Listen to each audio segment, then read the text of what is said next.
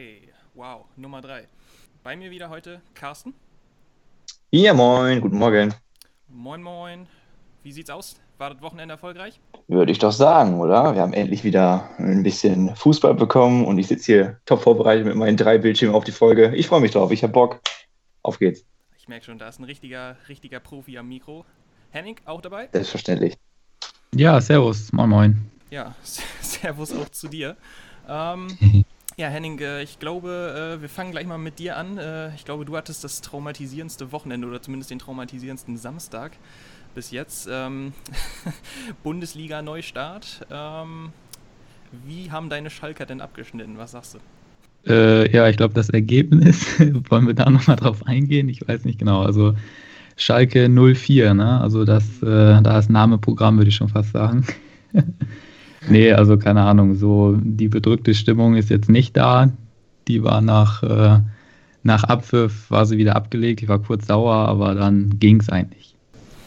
Alles klar, also du hast es schon gut verdaut. Ja, dann gehen wir doch gleich mal ins Eingemachte. Also das äh, Live-Sport-Programm ist zurück, zumindest die Fußball-Bundesliga. Ähm, ja, der 26. Spieltag hat begonnen, unter anderem mit dem Revierderby. Und äh, ja, wie waren denn eure ersten Eindrücke, Carsten? Sehr geil. Also ich habe mich, äh, also zum einen, na klar, ich habe mich mega gefreut, dass die Bundesliga, Bundesliga wieder am Samstag bei uns ins Wohnzimmer kommt. Und ähm, ja, ich habe letzte Woche schon so ein bisschen über die jungen Wilden von Dortmund gesprochen. Und genau das haben sie auch wieder gezeigt, was mich persönlich sehr gefreut hat. Ähm, ja, also es war ein für mich war es ein geiles Spiel, aber vielleicht noch so mal so gesamt zum Spieltag. Ich weiß nicht, wie es euch gegangen ist. Es ist schon, es ist schon echt ein bisschen seltsam. Ne? Also es ist klar, es ist cool, es ist wieder Fußball, es ist wieder Bundesliga. Aber es hat so ein bisschen was von, ich gucke mir ein Kreisligaspiel live an. Man sieht die, man hört die Trainer schreien, man hört jedes Treten gegen den Ball. Ist zwar auch irgendwo cool, aber es hat schon irgendwie, es ist schon echt merkwürdig. Ne? Ich weiß nicht, was meint ihr? Ja, ist, also ich habe mich auch so gefühlt. Also nicht nur von der Stimmung, auch jetzt vom Spiel selber. Ich habe Schalke im Einzelspiel geguckt, da hat man Kreisliga aber sowas von gesehen. also äh, auch das, das, Verhalten der Spieler, das war ja teilweise unterirdisch. Nee, aber bei mir war das irgendwie so, äh, also ich persönlich habe voll drauf geachtet, wie so die Spieler, wie sich die Trainer verhalten. Ähm, mhm weil im Vorfeld wurde ja gesagt, ja, du darfst nicht richtig jubeln und äh, auf den Bänken musst du Abstand halten und auch in den Kabinen und so weiter. Ich meine, da hatten wir jetzt keinen Einblick, aber so im Spielertunnel und so, da habe ich im ersten Moment voll drauf geachtet. Weißt du, also ich weiß nicht, irgendwie äh, war das schon mega interessant. Und dann Habt ihr sicherlich auch gesehen, Torjubel von Hertha, die durften ja dreimal jubeln. die haben das mal sowas von missachtet. Die haben da, äh, ja, so nach dem Motto, scheiß drauf, wir machen das, was wir, was wir wollen. Ausgerechnet Hertha übrigens, ne? Ja, das kannten wir ja schon vor der letzten Woche. Ja, genau, mit der Geschichte um Salomon Kalou und so weiter. Das, das war typisch irgendwie. Die meisten Mannschaften, da konnte man es schon sehen. Ne? Also das ist, die Pause macht sich ja doch bemerkbar. Allerdings sorry Henning, dass ich dich nochmal anspreche. Bei, bei, ja, bei komm, Dortmund, ruhig. Bei, bei, Dortmund nicht. Also ähm, äh, ich war tatsächlich ein bisschen überrascht. Schalke hat ja tatsächlich sehr ähm, ja, starkes Pressing gespielt am Anfang, aber dann mit diesem dieses Tempospiel, was, was ich an Dortmunds Fußball so, so gerne mag, das haben sie ja wirklich wieder in Perfektion ausgeführt. Und äh, auch ohne, ich habe es mir hier mal, ohne Chan, ohne Witzel, ohne Reus und wie sie alle heißen, haben sie dann da doch ganz gut äh, zerpflückt. Und das war schon, bei denen hat man echt, äh, ja, die hatten wirklich wieder richtig Bock zu spielen. Und ich möchte auch noch mal ganz kurz auf die Disziplin vom BVB eingehen. Henning, du hast es gesagt bei Hertha, dass die denen, das mehr oder weniger scheißegal ist, die äh, Corona-Regelung bzw. Empfehlungen. Aber auch Dortmund 4-0 im Derby und bei jedem Torjubel ist es nur, hieß es nur Ellenbogen und so weiter und so fort. Das gerade in einem Derby und mit so vielen jungen Spielern, ich finde, das spricht auch schon einiges. Ich weiß nicht, irgendwie ist das schon was ganz anderes. Also stell dir mal vor, du bist ja selber Spieler, hast äh, oder spielst gerade das Derby. Ich kann mich noch, ja, an das erste Tor dann von Haaland. Ähm, der rennt dann so Richtung Eckfahne, weiß irgendwie erst gar nicht, was er machen soll, wippt da so ein bisschen rum und dann kommt ja irgendwie gar nicht so richtig die Stimmung auf. Also und dann klar beim, also irgendwie hatte man bei jedem Tor, egal wo es war, also jetzt nicht unbedingt bei Hertha, die haben ja natürlich richtig gejubelt, aber bei jedem anderen Tor, in, einem, in jedem anderen Spiel, war es so oder hat sich so angefühlt und äh, sah es auch so aus und nach dem Motto, ja, wir führen ja jetzt hier schon 6-7-0, haben jetzt gerade das achte Tor geschossen, so ein bisschen abklatschen mit dem Ellenbogen. Irgendwie, ja klar, es geht nun mal nicht anders, aber irgendwie mhm. war es doch mega komisch, oder? Auf jeden Fall. Das ist einfach so richtig, die Spieler haben sich gefreut und dann so, ach scheiße, was mache ich denn jetzt? Ja, das, war echt, so. das war echt ein bisschen merkwürdig, ja, da, da gebe ich dir recht. Ja, und ich glaube, ihr habt es schon angesprochen, ähm, also Dortmund auf jeden Fall einer der Gewinner des Samstages. Also wir nehmen das Ganze hier jetzt eher Sonntagmorgen auf, deswegen können wir ja noch nicht äh, von Gewinner des Spieltags reden, weil äh, die Bayern spielen ja heute Abend noch gegen Union und äh, morgen natürlich auch noch Werder gegen Leverkusen und heute noch Köln-Mainz, richtig? Korrigiert mich? Köln-Mainz? Ja, ja, exakt. Okay, ja. auf jeden Fall, deswegen können wir noch nicht sagen, wer Gewinner des Spieltags ist, aber auf jeden Fall ähm, sind Dortmund, ich würde auch sagen Gladbach, ähm, die ja wirklich auch gestern aus den Startlöchern gekommen sind, gut aus den Startlöchern gekommen sind, äh, gleich innerhalb der ersten äh, 10 Minuten gleich mal zwei Buden rausgehauen haben und äh, Frankfurt so ein bisschen überrannt haben. Ähm, ja, ich würde sagen, einer der Verlierer des Spieltages oder ähm, Verlierer des Samstags auf jeden Fall, äh, RB Leipzig. Zu Hause nicht über ein 1 zu 1 gegen Freiburg hinausgekommen. Ähm, da sah noch so, da saß noch so ein bisschen der Schlendrian drin. Ja, ja definitiv. Die hätten ja auch noch verlieren können. Ne? Also zum Schluss haben sie ja noch ein äh, Ei bekommen, aber das war ja abseits ganz knapp. Ähm, und wenn man dann noch so mal überlegt, wenn Dortmund jetzt auch noch Punkte liegen gelassen hätte gegen Schalke, dann wäre das eigentlich wieder perfekt für Bayern gewesen. Und dann wäre das, ja, ich will nicht sagen, das Meisterrennen schon entschieden gewesen, das klingt immer blöd, aber dann hätte Bayern sich wieder absetzen können. Also so ist, also Leipzig ganz klarer Verlierer, definitiv, gerade zu Hause auch noch. Ähm, ich habe auch noch letzte Woche gesagt, ähm, in der zweiten Folge, dass Leipzig das leichtere Restprogramm hat, ne? Von den äh, Top ja. 3 da oben. Und jetzt ausgerechnet im ersten Spiel zu Hause gegen Freiburg nur 1-1. Äh, und wie gesagt, sie hätten noch verlieren können. Also da, äh, da muss noch ordentlich was kommen. Auf jeden Fall, aber was für ein Spiel auch, ne? Also ähm, Leipzig total am Drücker gewesen und dann so, so richtig klassisch. Freiburg macht aber dieses, diese Chancenverwertung, ne? also einmal vom Tor macht, macht das 1 zu 0. Ich weiß gar nicht, wer es jetzt genau war, aber und dann Leipzig ja auch erst relativ spät wieder ausgeglichen. Ne? Ich glaube, so 80. rum, ich gucke mal gerade nach. 77. war es. Das ist auch immer, immer typisch. Ne? Also Freiburg ja. ist, habe ich immer das Gefühl, äh, ein mega unangenehmer Gegner. Absolut, da, da gebe ich dir absolut recht. Und äh, ich hätte, also auch wenn Leipzig klar am Drücker gewesen ist und das den Sieg verdient gehabt hätte, ich weiß nicht, gerade das mag ich so ein bisschen an Freiburg, dass sie halt so ein, so ein unangenehmer Gegner sind. Und ich hätte es denen auch schon irgendwie gegönnt, als sie dann in der Nachspielzeit quasi den Siegtreffer gemacht haben und dann so einen halben Millimeter im Abseits standen. Da, das ist, das ist dann ärgerlich. Zur Vervollständigung, äh, Hoffenheim gegen Hertha, äh, 0 zu 3.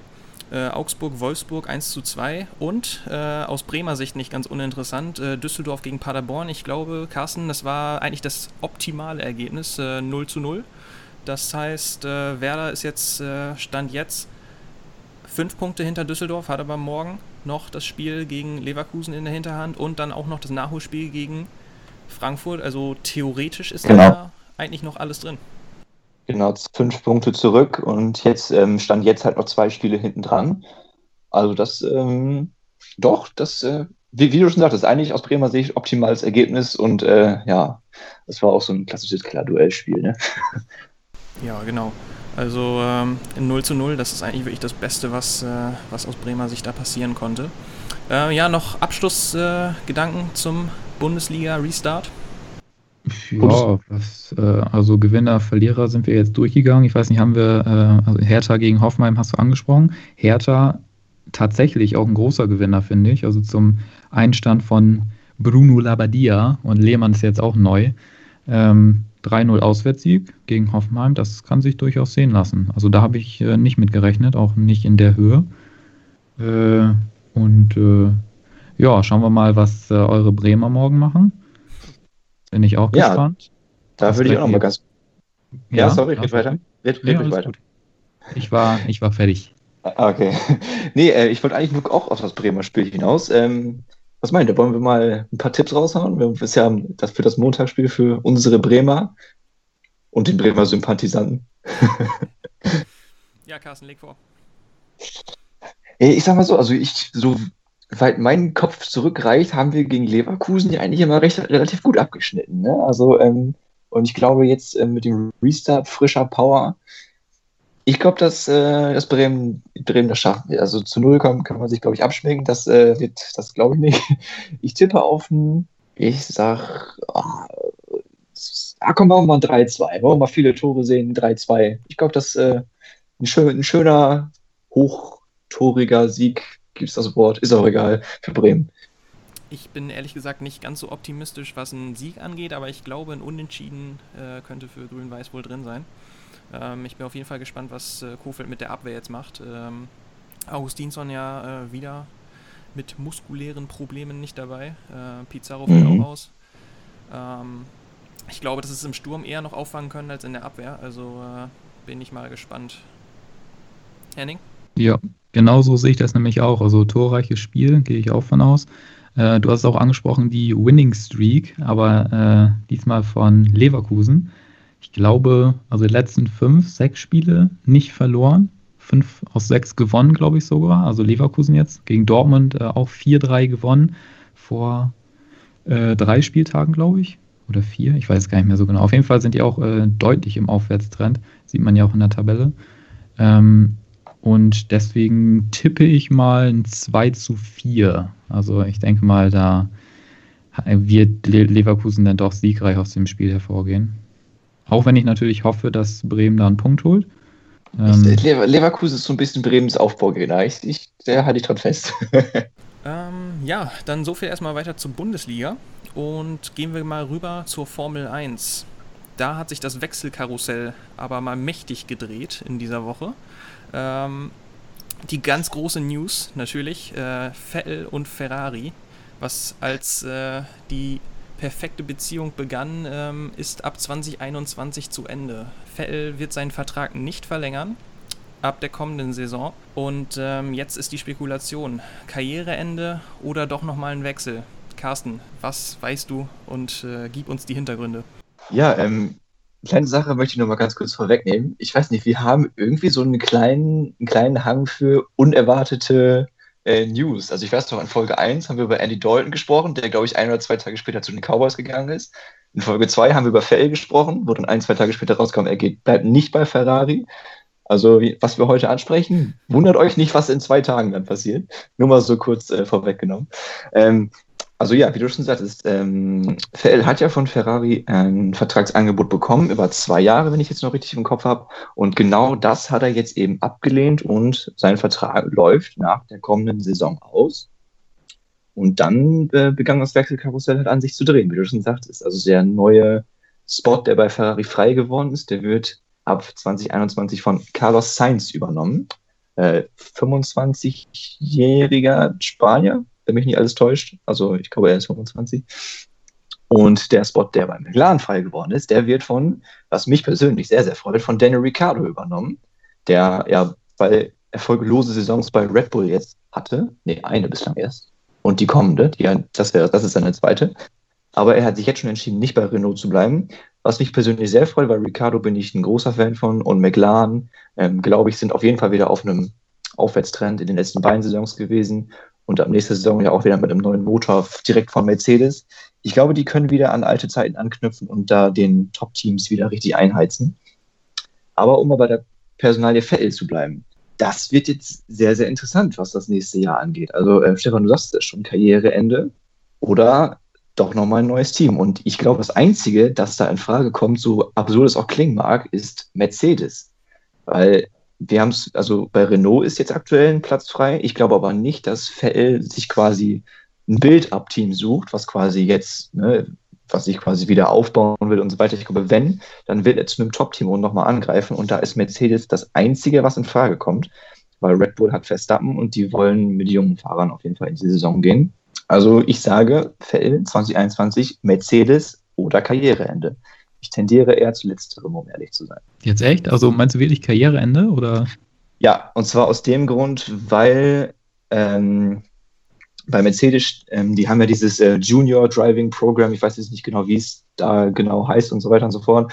Ähm, aber George Russell, der aktuell bei Williams fährt und letzte Saison aus der Formel 2 hochkam, ich bin mir ziemlich sicher, dass der den, äh, dass der bei Mercedes unter Vertrag genommen wird, dann neben äh, Hamilton und Bottas dann quasi aussortiert wird, in Anführungszeichen. Und von daher glaube ich nicht, dass für VL nächste Saison noch ein Platz frei ist. Aber wenn er weiterfährt, dann sage ich, ähm, dann wird es ein Power-Duo mit Hamilton und Vettel. Boah, das wäre auch ein harter Cut, oder? Ich meine, bei, bei Nico Rosberg war es ja so, er ist, ist er nicht äh, retired, als er, ähm, als er die Meisterschaft quasi gewonnen hat. Also, genau. Heißt das so Meisterschaft? Ich, ich ja, das, das, wir wissen ja, was gemeint ist. Ja, ja. Auf jeden Fall, für FL wäre das ja, ja, wie gesagt, ein harter Cut, oder? Also so quasi jetzt einfach so, ohne irgendwie große äh, Erfolge gefeiert zu haben, äh, in die Rente zu gehen. Das ja, also er hat ja vier Weltmeistertitel, aber er hat halt nicht sein großes Ziel, das mit Ferrari erreicht, so wie Schumacher es gemacht hat und so wie er es halt auch gerne gehabt hätte. Genau. Äh, ja, also es bleibt auf jeden Fall spannend. Wie gesagt, ich tendiere eher äh, nicht dazu. Wobei, ähm, heute Morgen habe ich gelesen, ähm, der, ich weiß gar nicht, heißt es CEO oder Team Principal, wie auch immer, auf jeden Fall der Teamchef von Mercedes, Toto Wolf, der hat sich heute Morgen tatsächlich ähm, zu der Fahrersituation auf dem Transfermarkt jetzt mal geäußert. Und er hat auch eben, also er hat gesagt, äh, George Russell, wie gesagt, Junior Driver und so weiter, ist auf jeden Fall bei denen im Kurs. Aber er hat auch über Vettel gesprochen, dass man den nicht aus dem Auge verlieren sollte. Also ich glaube schon, dass Mercedes ihn auf der Rechnung hat und deswegen glaube ich auch, dass wenn er weiterfährt, dass das einzige Team ist, wo er hingehen wird. Aber ah, ich kann es mir ehrlich gesagt schwer vorstellen. Aber was ist denn, äh, also du hast äh, die Personalie Schumacher auch schon angesprochen. Was ist denn mit dem Junior äh, Schumacher? Denkt man da vielleicht auch schon drüber nach, also äh, im Hause Ferrari den vielleicht hochzuziehen oder geht das noch gar nicht? Also so Profi bin ich da jetzt nicht, also klär mich auf. Doch, das, äh, das geht auf jeden Fall. Ähm, also da, den hat Ferrari auf jeden Fall auf dem Zettel, da bin ich fest von überzeugt. Und ich glaube auch, dass, also ich gehe davon aus, wie gesagt, dass Feld 2021 nicht weiterfährt. Ich glaube aber trotzdem, dass wir jetzt mit, auch in 2021 mit einem deutschen Fahrer in die Saison gehen werden. Und ich glaube eben, dass das Mick Schumacher sein wird, der quasi zu dem das, was Williams mehr oder weniger bei Mercedes ist, so ein bisschen Reserve, Junior Driver mäßig, das ist dann äh, Alfa Romeo sauber für Ferrari und ich glaube, da wird er landen. Und dann einen mhm. ähnlichen Weg gehen wie George Russell.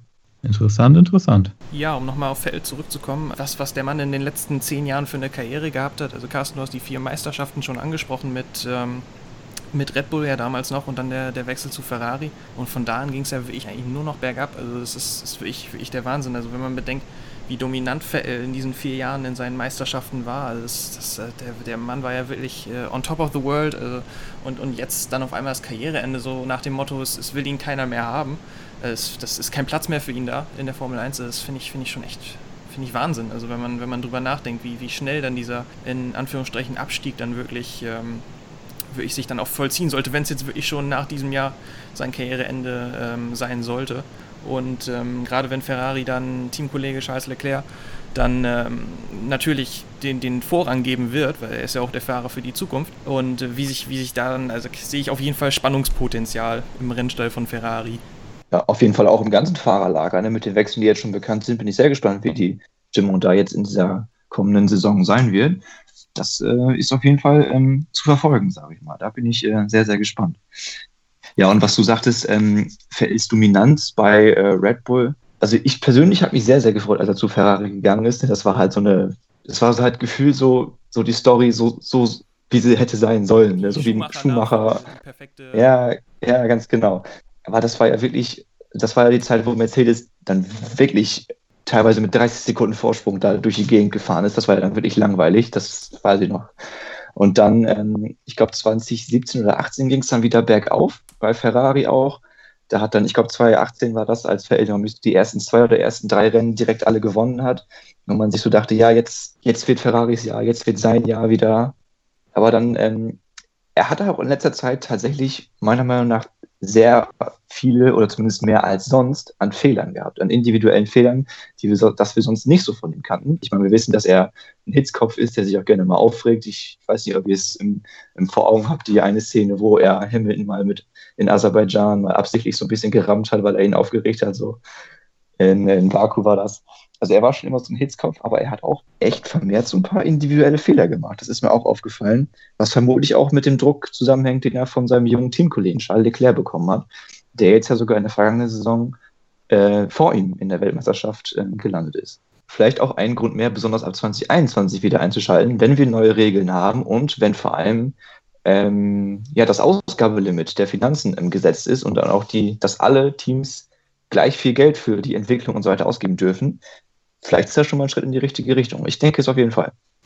ja, ab 2021 hoffentlich dann auch noch mit Sebastian Vettel. Wir werden es sehen und weiter beobachten. Gut, äh, gehen wir weiter. Ähm, der Live-Sport ist ja nicht nur zurück in der Fußball-Bundesliga, sondern äh, eine Woche vorher schon, also genau heute vor einer Woche, äh, war die UFC wieder zurück. Äh, wir haben es ja letztes Mal schon angesprochen. UFC 249 in Jacksonville mit dem Hauptkampf Tony Ferguson gegen Justin Gaethje ähm, im Leichtgewicht. Und äh, ja, also was, was ein Kampf. Justin Gaethje ähm, in der fünften Runde durch äh, technischen Knockout. Ähm, der Sieg über Tony Ferguson und ähm, der neue Interims-Leichtgewichts-Champion. Und äh, der hat dann gleich auch äh, einige Reaktionen hervorgerufen, dieser Kampf. Und unter anderem von einem gewissen Conor McGregor auf Twitter. Äh, Henning, hast du es verfolgt? Äh, ja, definitiv. Also jetzt nochmal, um auf Tony Ferguson gegen Justin Gaethje nochmal einzugehen wir haben beide falsch getippt, ne? würde ich nochmal eben sagen. Also wir sind ja beide davon ausgegangen, dass es ein ausgeglichenes Match wird. Also ich habe ja gesagt 60, 40 in Richtung Ferguson. Du äh,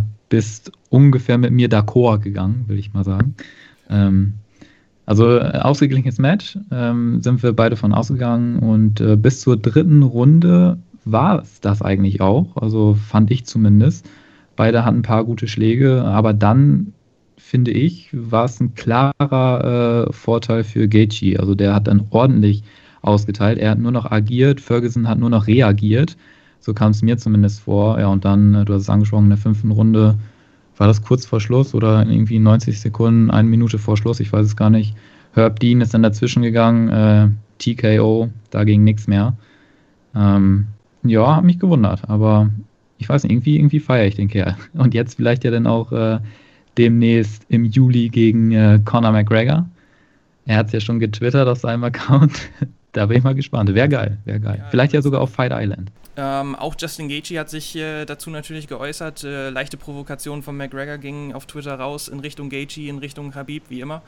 Ähm, aber äh, Dana White hat eben ganz klar gesagt, dass äh, der nächste Kampf eigentlich, der nächste logische Kampf eigentlich nur Gaethje gegen den äh, ja, vorherigen Champion und ungeschlagenen Khabib Nurmagomedov äh, eigentlich sein kann, um dann eben äh, die Vereinigung des äh, Leichtgewichtstitels dann auch herbeizuführen, um den einen wahren Champion herauszufinden. Und äh, so wie es ausschaut, wäre dieser Kampf dann frühestens für September geplant. Das stimmt. Ähm, ich habe das selber ja gerade auch nochmal angesprochen. Äh, Stichwort Fight Island. Ich glaube, Stefan, da bist du eher im Thema. Willst du da nochmal kurz ja. was zu sagen? Ja, Fight Island ist ja im Prinzip der Plan, der äh, ab Juni sozusagen greifen soll. Äh, Dana White ähm, und die UFC, die haben dann eine Insel äh, gepachtet. Wo das genau ist, das äh, wollen sie leider noch nicht bekannt geben. Aber ähm, das Ganze soll eben dann den, äh, den Sinn und Zweck erfüllen, dass auch internationale Kämpfer bald wieder äh, in der UFC starten können, weil das Problem eben jetzt im Moment ist, dass nur die amerikanischen Kämpfer für die Events gebucht werden können. Und ähm, klar, man könnte die jetzt ähm, zweimal oder alle zwei Monate kämpfen lassen, aber ich glaube, das geht dann auch ganz schön an die Substanz. Und äh, natürlich ist es auch im Interesse, dass äh, internationale Superstars wie Khabib, wie Conor dann eben auch ähm, ja, weiter, äh, weiter aktiv sein können. Und äh, das geht dann wohl in der Form nur auf der sogenannten Fight Island. Und äh, ich finde, ein super Konzept. Und äh, ja, laut Dana White soll die äh, Infrastruktur da ab Mitte Juni, äh, Ende Juni fertig sein und dann eventuell für Juli dann das erste große UFC, das erste große internationale UFC-Event dann auch wieder möglich sein. Und ja, hey, was würde gegen einen Conor McGregor-Kampf im Juli sprechen? nicht viel, oder? Ah, ich finde das ultra krass, dass die, dass sie einfach, dass sie einfach mal so eine Insel mieten oder pachten. Da sämtliche, ich weiß nicht, ziehen die da auch Hotels hoch oder so? Die müssen da ja alles machen. Also die müssen da ja Arenen, ich weiß nicht, bauen die da Arenen oder so? Also. Also ich denke mal, dass entsprechende touristische Strukturen da wahrscheinlich schon vorhanden sind, aber ähm, das Ganze wird dann wahrscheinlich auf UC-Ebene ähnlich aussehen wie das Performance Center, was sie jetzt gerade in Las Vegas neu errichtet haben und ähm, also mit neuen Trainingsmöglichkeiten, äh, neuen Gebäuden, wo man eben diese Events dann abhalten kann und äh, ja, dann wird's äh, Fight Island getauft und dann wird's da bald rund gehen, denke ich mal. Okay, soviel zu UFC. Ähm, äh, ja, wie ihr schon sagtet, äh, die NFL im Moment ein bisschen, ähm, äh, ein bisschen schleppend, die News, aber äh, so ein paar Kleinigkeiten haben wir hier. Carsten, die Los Angeles Rams haben ein neues Jersey rausgebracht. Ähm, beschreib es doch mal für uns. Ja, also im Prinzip hat Ikea jetzt ein Footballteam, um es mal, äh, um die NFL Memes Instagram-Seite mal zu zitieren. ähm, an sich finde ich, sind es mega coole Jerseys. Also Äh, mit dem äh, neuen Logo kommt mega gut zur Geltung, mit dem neuen Gelbton und es finde ich, passt auch sehr gut zu diesem LA Hollywood äh, ne Dasein und so weiter und so fort. Das, das hat schon sehr was. Das, was mir so ein bisschen schwer im Magen liegt, ist doch einfach nur die Chargers mit ein bisschen knalligerem Gelb und ein bisschen hellerem Blau, oder? Ich weiß nicht, wie ihr das seht. Also, das, das ist doch das gleiche, nur in Grün, nur das nicht mal in Grün, sondern das ist halt fast das gleiche. Also, ja, weiß ich nicht. Also an sich die Jerseys finde ich cool, aber gerade durch, dadurch, dass wir zwei Teams in LA haben, finde ich das tatsächlich ein bisschen schwierig. Aber an sich haben die Jerseys was. Ja, sehe ich auch so. Also zumindest das, äh, äh, wenn man das Color Rush Trikot von, äh, von den Chargers und von den Rams vergleicht, also das blaue, das sieht schon äh, ziemlich, ziemlich gleich aus, das stimmt. Ich glaube, da unterscheiden sich wirklich nur, unterscheidet sich nur der Farbverlauf von den Nummern, oder? Also sonst, und der Helm natürlich, sonst ist das ja. alles irgendwie gleich. Trotzdem feiere ich die Trikots. Also mein erster Eindruck war, wow, nice. Ähm, ja, doch, mag ich. Was mir jetzt gerade noch so einfällt, ne? Also wisst ihr eigentlich, wer, also wir haben die Chargers angesprochen, wir haben die Rams angesprochen. Ähm, wisst ihr oder habt ihr gerade noch so auf dem Schirm, wer noch alles neue Jerseys bekommen hat? Äh, meinst du jetzt insgesamt in der Offseason oder jetzt diese Woche? Ja, jetzt generell. Also ich glaube, ja, es waren fünf Teams, ne? Kann das sein? Fünf? Nee, sechs, glaube ich sogar. Also die Patriots, die Bucks, die Falcons, die Browns und noch irgendjemand, da hast du recht. Die Colts? Ja, also Rams waren, und Chargers. Die Colts, genau. Waren, da, da, genau, das ist auch an mir vorbeigegangen. Die Colts haben auch äh, neue Jerseys. Ja, aber was ist denn von den Rebrands euer Favorit von denen, die wir jetzt gerade angesprochen haben? Habt ihr die alle so ungefähr vor Augen? Also ich finde die, find die Falcons eigentlich ganz nice, muss ich, muss ich ehrlich sagen. Also da, da sehe ich zumindest, dass sich da mehr getan hat als bei den anderen. Also die, ähm, die Jerseys bei den Bucks, okay, die sind irgendwie, weiß nicht, fast, fast gleich, glaube ich sogar. Auch die Browns hat sich auch nicht viel getan, glaube ich. Und äh, ja, die Colts habe ich jetzt gar nicht so vor Augen, aber die dürften, glaube ich, auch nicht unbedingt äh, äh, sich was, da dürfte sich nicht unbedingt was getan haben. Und die Patriots, ja, ich glaube, die haben auch einfach mal neue Jerseys rausgebracht, weil sie es, weil sie es mussten, um neue Jerseys zu verkaufen, jetzt nach dem Abgang von Tom Brady. ähm, ich glaube, seit 2000 spielen die mit denselben ähm, Trikots. Also von daher. Immer mit denselben, auch ungewaschen. Äh, ja, natürlich, klar. Ja, okay. Alles ungewaschen. Oder vielleicht wäscht auch noch jeder selber seine Trikots, das weiß ich nicht. Nee, das ist wie in der Kreisliga. Dann nimmt einer die mit, muss die waschen und dann irgendwann vergisst die auch mal jemand, dann müssen die in Trainingsplatz zuspielen. Ja, ganz genau. Nee, was ist, also das wäre jetzt so mein Kommentar. Keiner nennt die Chargers, das finde ich ja interessant. Die sind, die sind mein Favorit. Also die waren vorher so, fand ich 0815 Trikots. Ich finde, jetzt haben die Chargers für mich so eine, auch so, so eine kleine Identität mal bekommen. Jetzt weiß ich so, ja, das sind, das sind die Chargers. So langsam sind die für mich so ein bisschen mehr wahrnehmbar. Ähm, die, der Rebrand, weil es auch meiner Meinung nach wirklich ein Rebrand ist, gefällt mir am besten.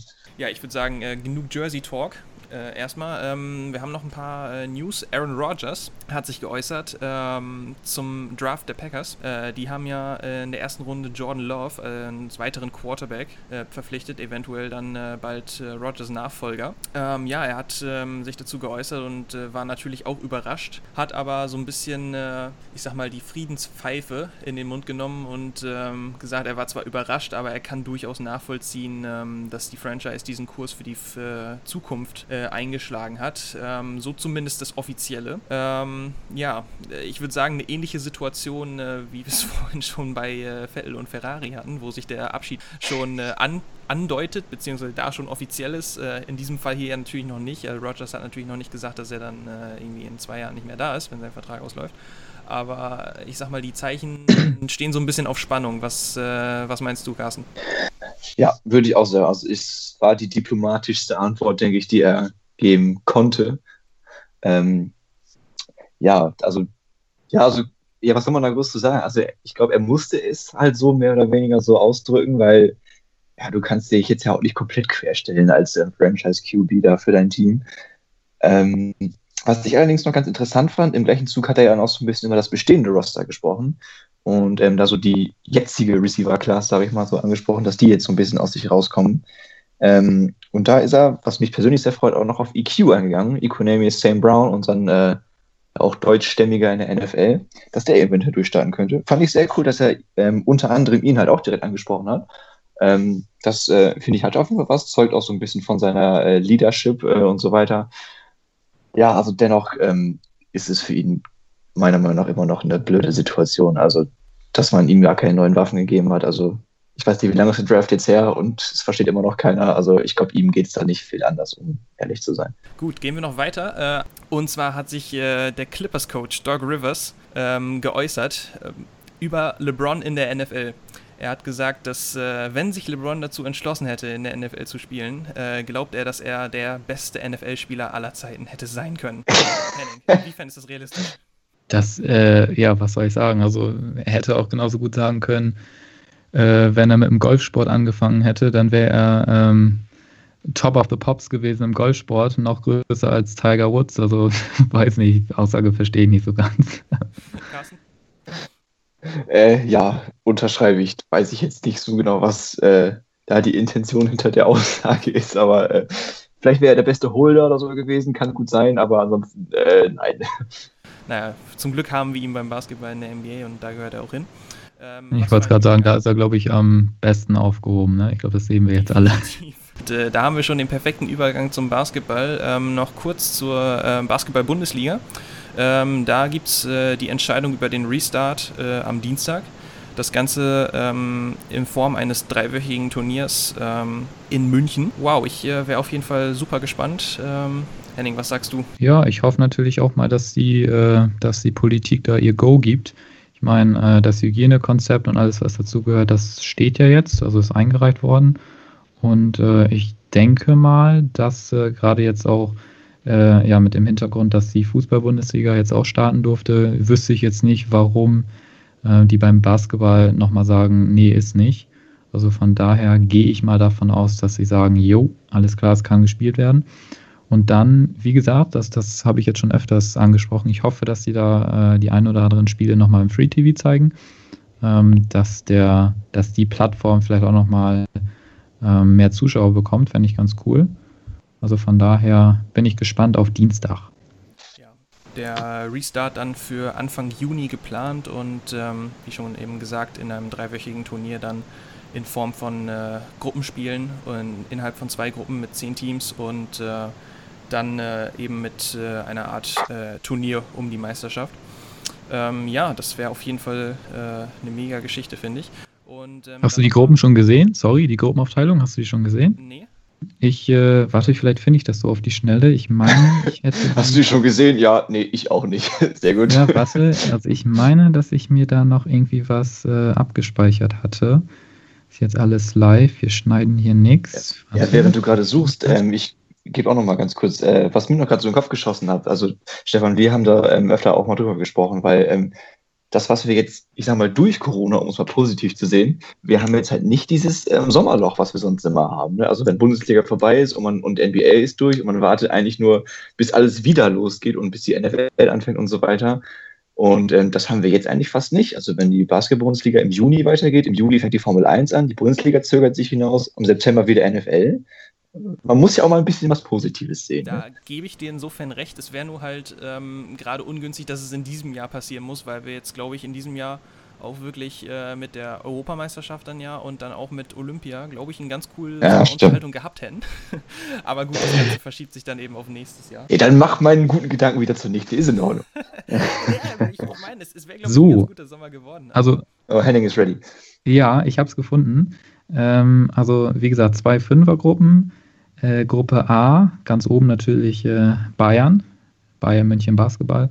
Dann zusammen mit Kreilsheim den Baskets aus Oldenburg, Göttingen und Ulm. Dann äh, Gruppe B, Ludwigsburg, Alba Berlin, Raster Fechter, Bamberg und äh, die Fraport Skyliners. Also, ja. ja. Vielleicht geht da was für Oldenburg. Auf jeden Fall, also Go Baskets Go. Und äh, gleich in dem Sinne, wo du schon von Oldenburg sprichst, ähm, ist, ist auch das äh, Big Basketball Magazin, äh, hat in dieser Woche ihre Starting Five All Decade, also von 2010 bis 2020 bekannt gegeben. Äh, darunter äh, drei Oldenburger, also beziehungsweise zwei momentane Oldenburger und ein ehemaliger Oldenburger. Ähm, ich lese mal vor, wir haben Brad Wanamaker, der mittlerweile oder zwischendurch auch in der NBA angekommen ist bei Boston ehemaliger Bamberger, äh, Julius Jenkins, ähm, Bamberger, Oldenburger, ähm, also auf jeden Fall äh, auch eine Legende hier in Oldenburg. Ähm, Ricky Paulding, ich glaube, da äh, muss man nicht viel zu sagen, das ist der Oldenburger schlechthin. Äh, unser deutscher NBA-Veteran Daniel Theiss, der auch mal eine Zeit lang in äh, Bamberg, also erst Braunschweig und dann in Bamberg gespielt hat. Und dann noch äh, Rajid Mahalbasic, der österreichische Center, der momentan für die Baskets in Oldenburg spielt. Triple-Double-Maschine. Also, ähm, ja, eine ziemlich äh, gute Ausbeute, würde ich mal sagen. Äh, das, das läuft für Oldenburg. Also, All-Decade, drei Spieler von fünf. Krass, oder? Da ist Oldenburg auf jeden Fall sehr, sehr gut vertreten. Das kann sich sehen lassen, definitiv. War mir so gar nicht klar. Also, ich hatte äh, Ricky Paulding natürlich auf dem Schirm, klar. Aber äh, die anderen beiden, boah, nicht schlecht. Ja, auf jeden Fall. Ähm, dann noch äh, ein abschließender Gedanke zur ähm, NBA, wo wir schon beim Basketball sind. Äh, die, die NBA tauscht den Spielball aus ab 2021, 22, also ab der übernächsten Saison. Ähm, wird der Ball nicht mehr von äh, Spalding bereitgestellt, ähm, sondern ab 2021, äh, 22 von Wilson, äh, die ja auch schon den Ball fürs College zusammen ähm, bereitstellen. Aber ähm, ja, neuer NBA-Spielball. Spalding hat das Ganze seit äh, 1983 gemacht, also insgesamt äh, 37 Jahre. Ähm, ja, ich meine, jetzt im Moment weiß man nicht mal wirklich, ob die Saison momentan noch weitergespielt wird. Ball-News sind auch immer, sind News, also viel mehr gibt es in der NBA momentan nicht, aber äh, immerhin. Soweit äh, zu den News. Ähm, gibt es noch etwas, was ihr hinzufügen wollt? Nö, also nicht unbedingt. Wir haben ja nicht jetzt wieder einiges, äh, einiges gesagt. Das ist immer ganz erstaunlich, finde ich, wie was so in einer Woche passiert. Im ersten Moment denkt man, oh, doch gar nicht so viel, worüber man reden kann, aber man findet dann doch mal was. Ne? Also ist ja auch cool, dass man, äh, dass wir die ganzen Bereiche da abdecken können, finde ich. Also von allem, was in der Sportwelt so passiert, egal was es ist, ähm, finde ich. Ich meine, klar, man kann sich immer noch so extra Themen rauspicken und mal eine Sonderfolge oder was auch immer machen, aber für so einen Wochenüberblick oder beziehungsweise Rückblick das äh, lässt sich doch ganz gut sehen, was, was, ist da, was sich da immer über so eine Woche ansammelt. Ja, und ganz gut hören lässt es sich hoffentlich auch. Ähm, ja, verweisen wir nochmal auf unsere Social Media. oh Gott, den habe ich jetzt erst gecheckt. Ey, ach du ähm, Scheiße. Ja, äh, also wenn ihr mit uns in Kontakt treten wollt, ähm, ihr erreicht uns per E-Mail äh, crunchpodcast.yahoo.com. Ähm, ihr erreicht uns über Twitter at crunchypod. Carsten, Instagram? Einfach Crunchline suchen, dann findet ihr uns. Ja, und äh, ich glaube, dann äh, verabschieden wir uns äh, an dieser Stelle und äh, bedanken uns für eure Aufmerksamkeit und äh, sind nächste Woche wieder für euch am Start. Fantastic.